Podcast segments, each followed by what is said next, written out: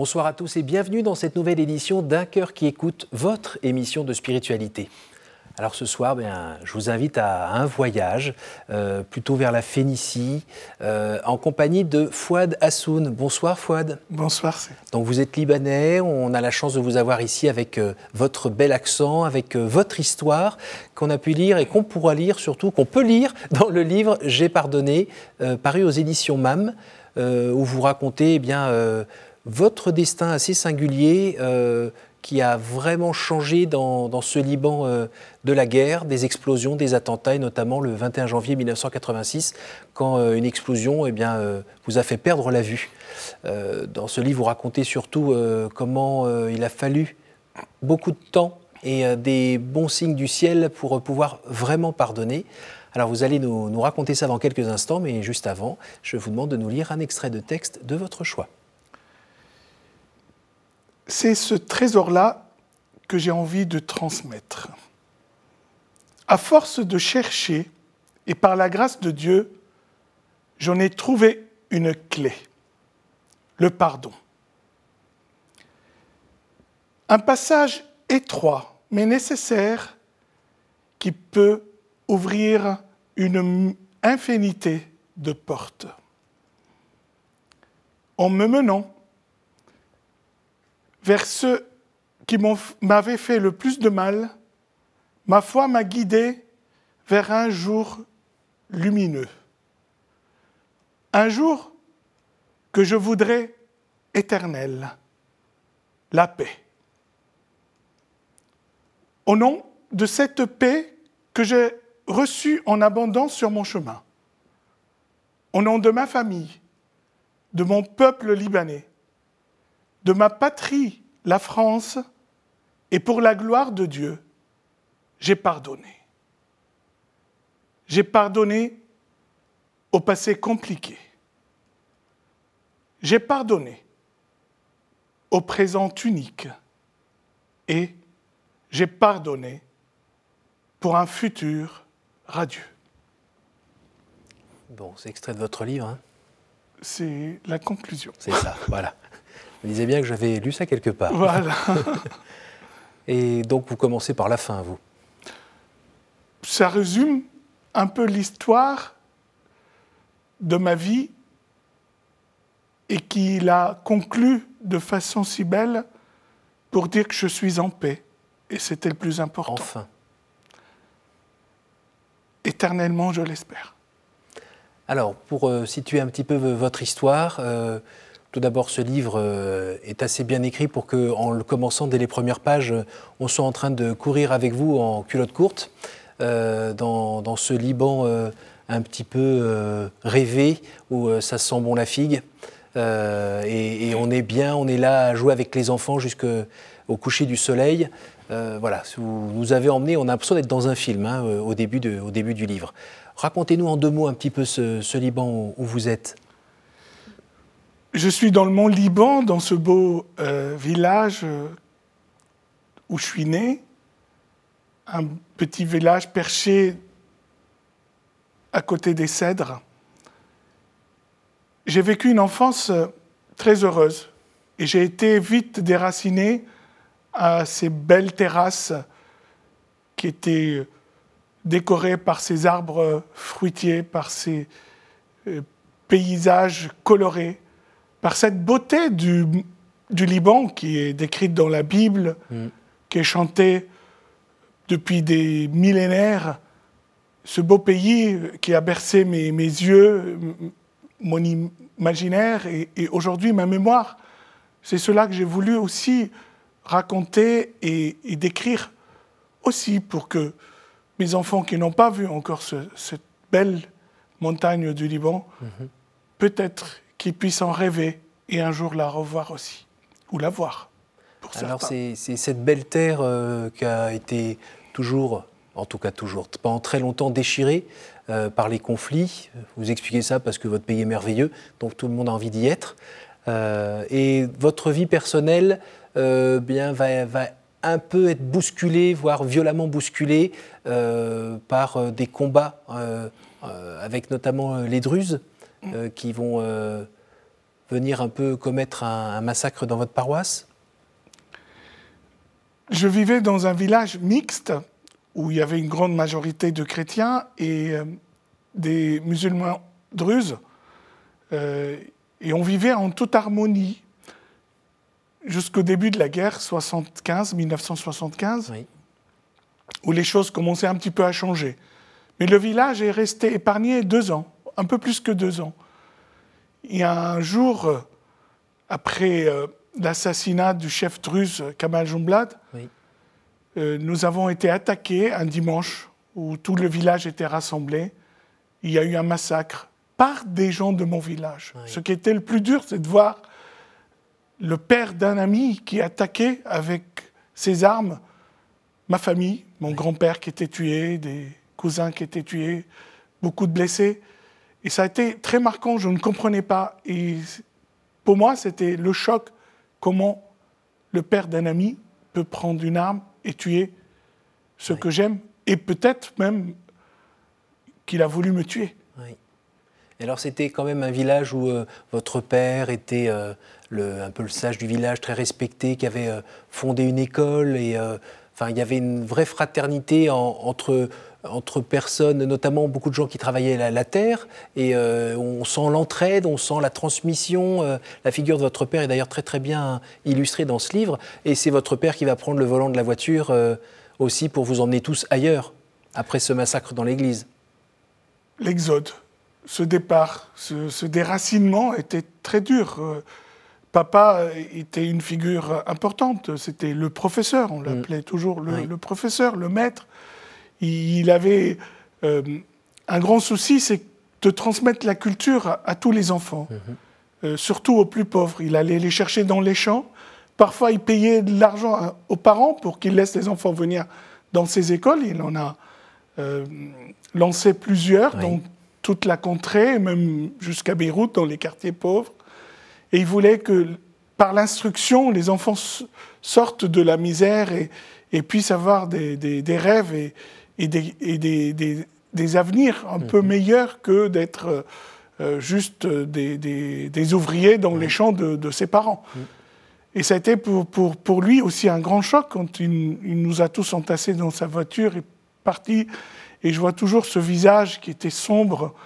Et, je n'arrivais pas à comprendre ce qu'il voulait transmettre dans cette tristesse-là. J'avais jamais vu mon père triste eh jusqu'à jour, ce jour-là.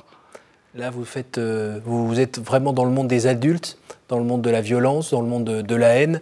Euh, alors, on va faire euh, sauter à grands pas les, années vous allez vous retrouver à, étudier quand même, même si vous n'êtes pas toujours un élève sage, parce que vous ennuyez un petit peu, vous allez quand même décrocher votre bac dans des, jolies circonstances.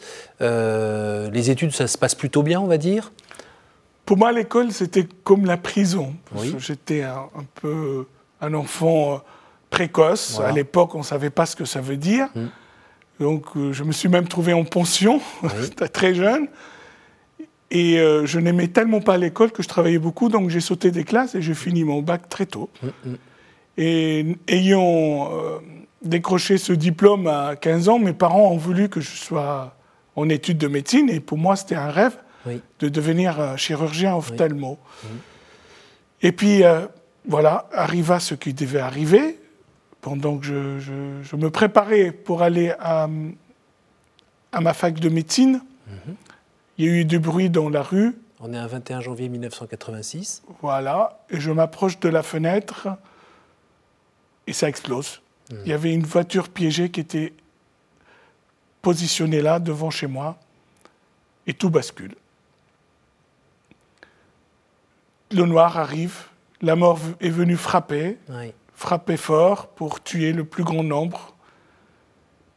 J'étais un miraculé. J'étais lourdement blessé, très gravement. On a cru même que je ne survivrais pas. On m'a mis à la morgue. Il y a un cousin qui m'a cherché un peu partout, m'a trouvé. Et j'entends encore sa voix là qui dit Il est vivant, il est vivant. Et ça, je commençais à trembler et ils m'ont amené dans la salle d'opération où je suis resté plus de 12 heures et et a sauvé On a demandé une photo de vous pour pouvoir euh, Vous recoudre dans le bon sens.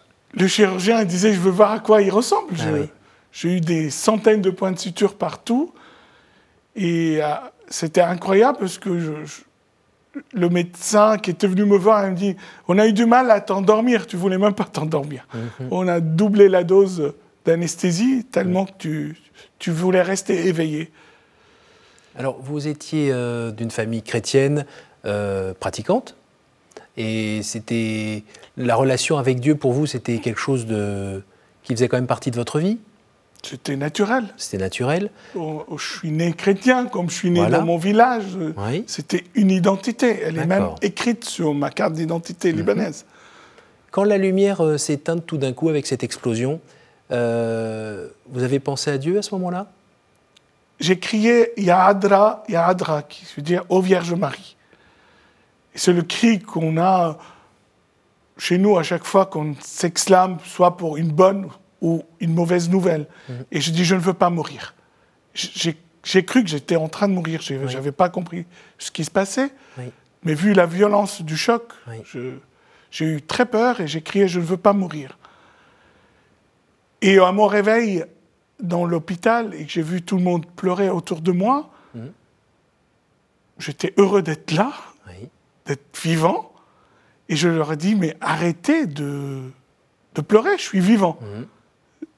C'était mon, je dirais, ma parole de consolation pour tous ceux qui m'entouraient, mais à ma famille, mes amis. Je pense qu'ils devaient être très choqués de, de voir l'état dans lequel j'étais. Oui, et puis c'était le, le jeune homme euh, brillant à qui tout semblait réussir, euh, euh, qui tout d'un coup, ça, ça faisait un peu le- la jeunesse fauchée, quoi. Absolument. Et puis je ne sais pas pourquoi, c'était quand même la une de. ben, pourtant, il y a eu des morts et des blessés. Oui. La une de tous les journaux, la presse. Mm. Il y avait ma photo, euh, tous les gens à l'hôpital et tout ça. Et on me disait, on parle de toi, regarde ce qu'on a dit et tout ça. Je me dis, mais. Mais c'est super parce que je suis là, c'est ça qui compte. Mm-hmm. Arrêtez de raconter que c'est la jeunesse fauchée, je suis, je suis vivant et, et- et je veux vivre maintenant. Alors, Et c'est là que j'ai compris le sens de la vie. Oui. Et je l'ai choisi à ce moment-là. Moi, l'enfant de la guerre, où Oui. je- je- la vie n'avait plus un grand prix. Oui. C'était le prix d'une balle de, de fusil mitrailleur, quoi. Mhm. pas grand-chose. On tuait pour rien et les gens mouraient pour rien. Alors c'était quoi le sens de la vie? C'était à ce moment-là le contraire de la mort. D'accord. Parce que j'ai compris que ceux qui ont posé cette bombe, leur but c'était de tuer, Oui. et tuer le plus grand nombre. Mhm. Et d'être vivant, c'était comme un, un pied de nez à cette bombe qui faisait plus de 300 kilos TNT, et dire je suis là, je suis vivant, et ça compte. Mhm. Et ça a du sens, il faut que je le comprenne, d'ailleurs, moi, un peu plus, et que je le respecte. Et puis j'ai changé de regard vis-à-vis de, de- de ce qui se passait autour de moi. J'ai compris que cette guerre ne servait à rien, Mhm. et que les gens perdaient leur vie Alors, bêtement. à nouveau, on va enjamber un peu les années euh, pour arriver un petit peu au cœur et au cœur du livre, qui est le, le pardon. Euh, bon, vous allez euh, suivre des études, vous allez partir euh, à l'étranger, vous allez finir par vous installer à Paris. euh, mais il y a eu un moment un peu spécial euh, où vous sentiez bien que vous aviez une grosse pierre dans le cœur qui vous pourrissait la vie. Euh, C'était ce, ce feu de, de je sais pas, le feu de la vengeance, le feu de la De la haine. de la haine, voilà, qui était là. Bah, tout semblait me réussir. J'étais parti en Suisse pour me faire soigner et ça n'a pas marché. Mhm. Et je me trouve à Paris pour continuer mes études. Mhm. J'avais décidé, un peu de façon, euh, je dirais, inconsciente, peut-être insoucieuse, euh, et de, de- de continuer mes études. Et j'ai choisi euh, des études d'informatique et de Oui. maths appliquées. Et tout me réussissait. Oui. J'avais beaucoup d'amis. Je faisais la fête. J'étais très joyeux. Je domptais mon handicap. J'avais accepté mon état de vie. Oui. Mais j'avais au fond de moi une mélancolie, une tristesse euh, que je ne comprenais pas vraiment d'où elle venait. J'ai beaucoup cherché. cette tristesse qui était tapie au fond de mon cœur euh, m'empêchait vraiment d'être plus que joyeux, c'est-à-dire d'être heureux. Jusqu'au jour où j'ai appris l'arrestation du poseur de la bombe. Et là, tout remonte. L'assassinat, le massacre, euh, l'assassinat de mon grand-père, de mon oncle, des cousins enlevés, disparus, mes camarades qui étaient fauchés, tout remonte. Toute la haine et dit mais cela il faut qu'il paye, celui-là il faut qu'il paye. Et si je pouvais le choper, lui arracher les yeux, lui crever le cœur, le tuer, me venger, je me suis dit mais Seigneur, comment comment ai-je pu vivre avec cette haine au fond de moi Il fallait que je me débarrasse de cette haine, de cette haine qui était peut-être exprimée par euh, euh, la volonté de vengeance, en me disant, voilà, si je me venge, je veux me libérer et je vais être heureux. Ça va ça va se calmer et je vais pouvoir être heureux, vivre. Eh bien c'est tout le contraire, il fallait que je quitte cette haine. Et le Seigneur là m'a demandé encore quelque chose de plus fou. Si tu veux être heureux, il faut que tu pardonnes. Vous l'avez entendu comme une voix intérieure? Très fort comme, un cri intérieur. Hmm. Il faut que tu pardonnes. Et je me suis accroché, je dis, Seigneur, mais comment je vais pouvoir pardonner à un tel assassin? Hmm. Il a tué beaucoup d'innocents et il, mérite la mort. Hmm. Il faut qu'il paye pour son crime. Et c'est humain. Et ce qu'il m'avait demandé, c'était surhumain, surnaturel. Oui il fallait que je rentre dedans. Et là est venu le secours de Marie pour m'aider à rentrer dans le pardon. Ça a mis un petit peu de temps? La recherche du pardon, elle était difficile. Il fallait que je rentre dedans et ça, il a fallu que je fasse des retraites et que j'approfondisse un peu ce sens-là. Et mon accompagnateur, euh, à l'époque, m'a dit, il n'y a que Marie qui peut t'aider, parce qu'elle, à elle, son fils ne lui refuse rien. Et il vous a envoyé à Notre-Dame-des-Neiges Dans le sanctuaire de Notre-Dame-de-Neige, à Saint-Pierre-de-Colombier, en Ardèche, où j'étais proche de cette communauté des missionnaires de Notre-Dame-de-Neige, famille missionnaire Notre-Dame. Mhm. Et au bout de la retraite, le père supérieur, le père d'homme, à qui j'ai raconté que j'ai pu dire oui, que je veux pardonner, il me dit maintenant tu vas le dire à tous les retraitants et à toute la communauté. Et c'était pour moi debout comme ça, proclamer ma joie, mon bonheur de dire ça y est, je veux pardonner. Après, le chemin a été un peu plus chaotique parce qu'il fallait nettoyer tout le reste. Eh Il fallait purifier mon cœur de toutes ces années de guerre où j'ai vu la mort à tous les coins de rue, où j'ai participé à cette guerre où j'ai souhaité même la mort des autres. Eh Tout en me disant, Seigneur, pourvu que ça n'arrive pas. Mais j'étais là au milieu, acteur et spectateur. Alors à un moment, il y a une émission de télé euh, qui vient aussi euh, vous mettre euh, face au mur. Je ne sais pas ce qui va m'arriver après celle-là, mais bon. J'étais un jour contacté par un animateur euh, qui avait une émission, un peu un talk show, juste après la guerre, quelques années après, et il voulait faire une émission sur la réconciliation. Moi, j'étais à Paris, je travaillais, j'avais fini mes études. Il m'appelle, il me dit J'ai eu ton, ton numéro par un, de mes amis, et je voudrais que tu viennes participer à cette émission. J'ai lu ton témoignage parce que j'avais commencé un peu, bon, comme j'ai fait cette déclaration du pardon, forcément, j'étais appelé partout pour en témoigner. Il me dit, j'ai lu dans, dans, un journal euh, ce que tu racontes, c'est extraordinaire, il faut que tu viennes. Et puis je dis, qui, qui a cette émission? Il me dit, euh, il nomme des personnalités politiques, religieuses, des anciens princes de la guerre. Je dis, mais qu'est-ce que je vais faire moi au milieu de tous ces gens-là? Il dit, si, si, il faut que tu viennes. Euh, il a tellement insisté que je dis oui. Et me voilà dans cette émission, je raconte un peu mon histoire, tout le monde applaudit, ils étaient contents, il y avait un public aussi. Euh, et puis j'avais une crainte parce que j'avais vu quelques émissions. Euh, Et j'avais peur, je me suis dit, il va, il, va, il va revenir vers moi, il va me poser une question piège un peu. C'était une émission, c'est une télé libanaise C'est une télé libanaise, ouais. C'est en direct, bien sûr. C'était en direct, un peu comme le, ça se discute, ou mhm. euh, un peu ces, ces, ces, modèles-là. Et là, vous sentez qu'il y a un truc qui va vous tomber dessus à un moment. Oui, je priais, pourvu que ça. J'attendais la fin de l'émission. Bah, comme vous dites dans le livre, ça vous tombe dessus. Et il vient vers moi, il se met devant moi, il me dit Fouad, je commence à trembler, il me dit Est-ce ton pardon définitif et irrévocable? Moi, le micro à la main, je m'entends dire, ben, si ce type était en face de moi, celui qui a posé la bombe, voilà, je me lève, je le prends dans mes bras, je l'embrasse et je lui dis que je l'aime. Et là, j'avais une chaleur qui me montait dans le corps, j'étais bien, et en même temps, je, me sentais mais ailleurs, mhm. quelque chose d'extraordinaire, une mhm. béatitude comme je dis des fois pour rigoler, c'est comme le premier baiser d'un amoureux. quoi. Hum, J'étais hum. ailleurs, quelque chose d'extraordinaire, de, une, une plénitude de bonheur en moi. Je planais. Hum, je me suis dit à la fin de l'émission, on va m'interner. C'est des mots un peu fous.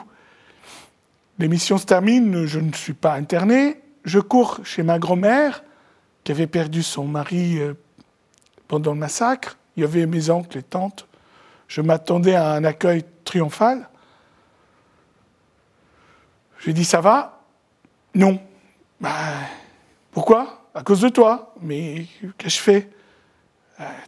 Ce que tu as dit à la télé, tu te rends compte? Bah oui, parce qu'eux, ils n'étaient pas du tout arrivés à ce niveau-là. Bah, tu, marches sur, les, sur nos martyrs. Ah oui. J'ai dit, mais pourquoi vous me dites cela? Et un oncle me dit, mais j'espère que tu ne penses pas ce que tu as dit. Je dis, oncle, je vais vous dire, c'est pas seulement que je le pense, mais j'ai envie de le vivre. Ben oui, vous avez tellement été étouffé par euh, toute cette haine que vous aviez dans le cœur, ah, que de là, enfin je pouvais pouvoir le vivre, ben oui. J'avais des ailes et je pouvais aller au-delà des, montagnes, des mers. J'avais envie de d'aller raconter cela, de le vivre. De... C'était quelque chose d'extraordinaire, ben, incompréhensible pour moi aussi. C'est ce que vous avez fait d'ailleurs. Euh, vous êtes allé, vous n'arrêtez pas de témoigner depuis très longtemps. Et puis ça a donné des fruits. Vous êtes marié, vous avez euh, quatre enfants. Mm. Euh, vous, vivez de maintenant un peu de cet amour. Voilà, c'est ça, toujours de cet amour. Bien sûr. Alors, et, hélas, on arrive déjà à, la fin de cette émission. J'invite les téléspectateurs, évidemment, à, lire votre livre pour en voir encore la suite. moi, je vais vous poser les, les questions que je pose à mes invités à la fin de l'émission. Alors, je vais vous demander, euh, à question brève, réponse brève, je vais vous demander de me donner un chiffre entre 1 et 9, s'il vous plaît. 7. Un chiffre qu'on trouve beaucoup dans mon livre. Quel est le personnage ou le saint que vous aimeriez retrouver au ciel? Saint Louis. À nouveau un chiffre entre 1 et 8. 1. Quelle est pour vous la plus belle fête?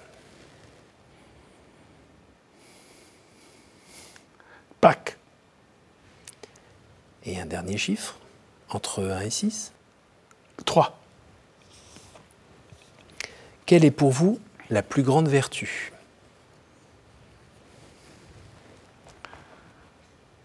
La charité. Pourquoi? Parce qu'il y a tout dedans. Parce qu'elle elle fait que ma foi devienne espérance. Merci Fouad. Merci, Cyril. D'être venu nous partager euh, des parties du livre, hein, parce que moi j'ai lu le livre, il y en a encore plein, plein euh, à lire, mais merci surtout de nous avoir raconté combien le pardon vraiment libère, c'est pas des mots. Vivre avec la haine comme ça dans le cœur, sans vous sachiez vraiment ce qui vous tirait vers le bas, une fois vous avez pu pardonner grâce à, grâce à Dieu, ça vous a vraiment libéré, euh, vous avez pu vivre en fait. Ça fait de moi un homme vivant. Merci beaucoup Fouad. Je vous invite euh, évidemment à, aller voir ce, lire ce livre qui s'appelle J'ai pardonné euh, par Fouad aux éditions MAM. Euh, merci à vous tous pour votre fidélité. Je vous invite à partager cette émission grâce à, notre site www.ktotv.com. Merci pour votre fidélité. Merci aussi à la technique qui nous a permis de réaliser cette émission. Et moi, je vous donne rendez-vous à la semaine prochaine.